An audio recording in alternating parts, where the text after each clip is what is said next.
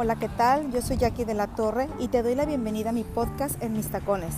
En este espacio encontrarás situaciones reales de mujeres reales, aventadas, profesionales, divertidas y además chingonas. Y recuerda que reinventarse es la clave.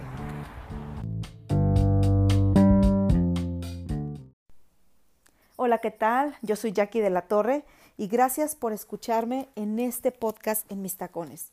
El día de hoy en este episodio les quiero compartir eh, información bien interesante. Estamos acá saludándolos desde Medellín, en Colombia. Venimos a tomar una materia de maestría. Yo actualmente no estoy en el máster, pero por ser egresada de CETIS me da la oportunidad de poder sumarme a las clases en el extranjero en las diferentes maestrías. Y en esta ocasión nos tocó venir a Medellín para aprender sobre los ecosistemas de negocios en países emergentes y lo estamos haciendo en compañía de CETIS Universidad, eh, Campus Tijuana, Campus eh, Mexicali, en conjunto con CEIPA Business School, que son nuestros anfitriones acá.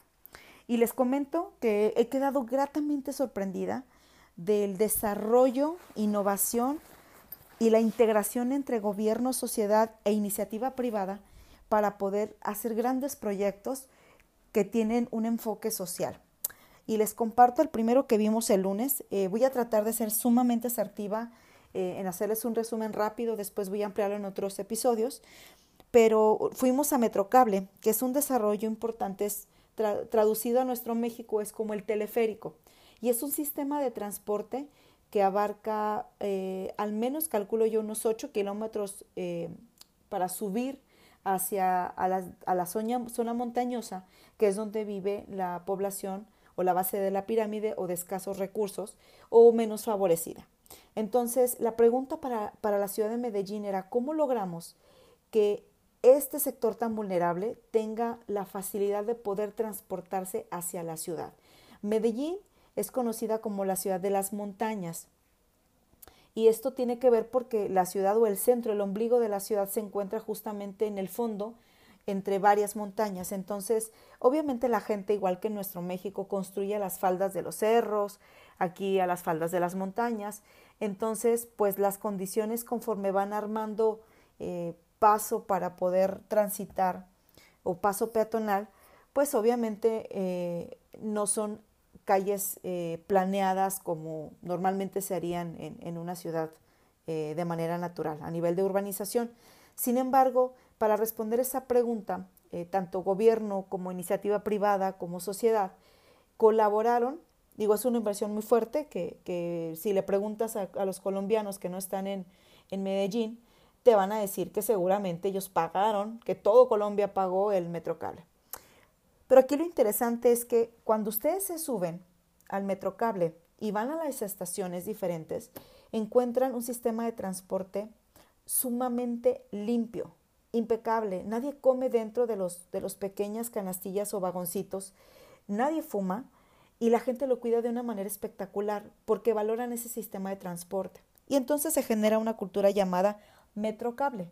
Esta cultura es con un tono eh, cívico donde las personas son respetuosas de los servicios de uso común para la población. Y esto es algo sumamente rescatable. Eh, nosotros podemos ver ejemplos tristes en nuestro país, en México, donde el metro, el metrobús em, o algún otro tipo de transporte público pues es vandalizado. Acá se cuida de manera impresionante. Otro hallazgo importante es el tema cultural.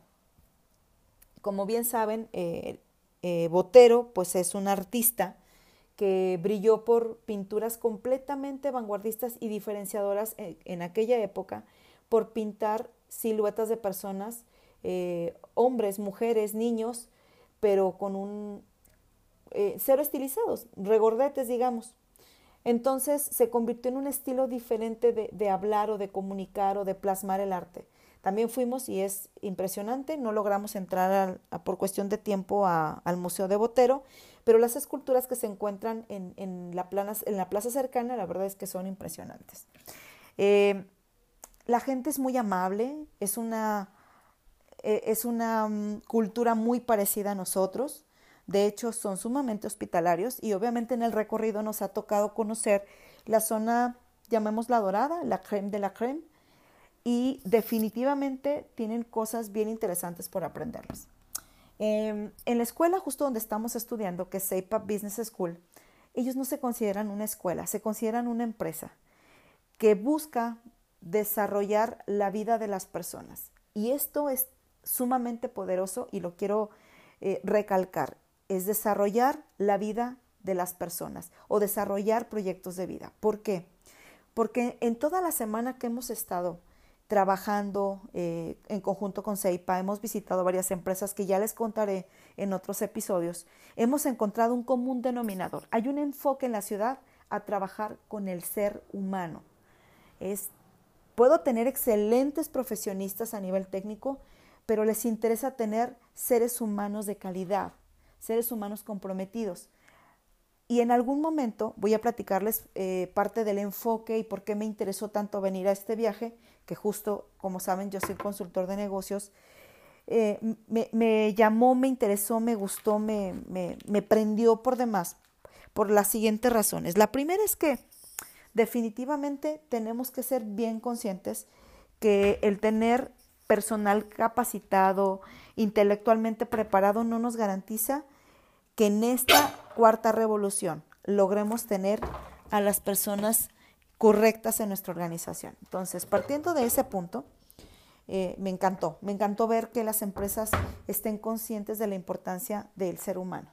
Segundo, más allá de la parte técnica de los títulos nobiliarios, buscan formar a las personas y formar a las personas es algo sumamente clave. En esta cuarta revolución o en, esta, en este sistema 4.0 que estamos ya viviendo de diferentes formas, tenemos un desarrollo de inteligencia artificial, pero no hemos apostado a desarrollar las habilidades transversales o no hemos trabajado de una manera transversal con las habilidades blandas. Y esto es crítico y es fundamental en las organizaciones, porque hoy tenemos problemas de rotación de personal muy altos y nos está costando tener personal cautivo, comprometido y leal en las organizaciones. Entonces, Colombia está trabajando en eso. Medellín lo estamos viendo aquí en las diferentes empresas que visitamos. Y tercero y muy importante, la innovación. Le están apostando a mejora de procesos. ¿Y saben qué? Cuando fuimos a las diferentes empresas, los ejecutivos no solamente académicamente están sumamente preparados, nivel maestría, eso es, es un must, pero también eh, en algunos casos hasta nivel de doctorado. Entonces, esa parte es sumamente sorprendente e importante.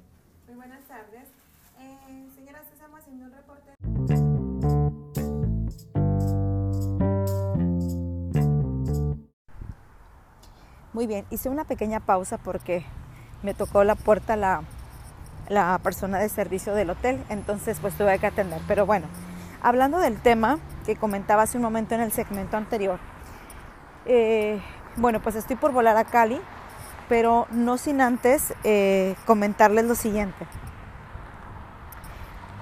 Hay mucho por descubrir y desarrollar en las organizaciones a nivel de capital humano. Recordemos que el ser humano es tan complejo porque es un conjunto de cerebro, emociones, experiencias, de conocimiento adquirido, empírico, científico, y entre toda esta revolución, en ocasiones es muy complejo poder subir todo esto, todos estos elementos en la licuadora y poder determinar una forma de actuar y de ser.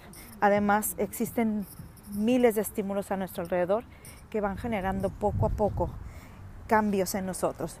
Entonces, esto es algo que no va a dejar de suceder. Sin embargo, necesitamos trabajar en una evolución y un autoconocimiento y reinvención constante. Entonces, mi conclusión del tema es, hemos aprendido cosas interesantes este grupo que venimos a Medellín acerca de lo que los latinos están haciendo en otros países. Vale la pena siempre voltear a ver al sur, al norte y al resto de los países en el mundo para encontrar buenas prácticas. Seres humanos somos en cualquier país, con circunstancias, con experiencias, con culturas distintas, pero lo que no va a cambiar es que la parte esencial es el ser, la esencia del ser humano. Y es ahí donde debemos colaborar, debemos trabajar y debemos desarrollar para que podamos encontrar el máximo potencial de las personas y llevarlas a todas a ganar. Espero que te haya gustado este episodio, que lo hice con mucho amor. En el siguiente les platicaré acerca de, del viaje una vez concluido en Cali y regreso a Tijuana. Les mando un abrazo enorme, gracias por escucharme y que termine extraordinario tu día. Y si me estás escuchando, es, por favor te invito a que revises los siguientes episodios o los anteriores. Quizá encuentres algo de valor para ti. Y esto fue En mis tacones.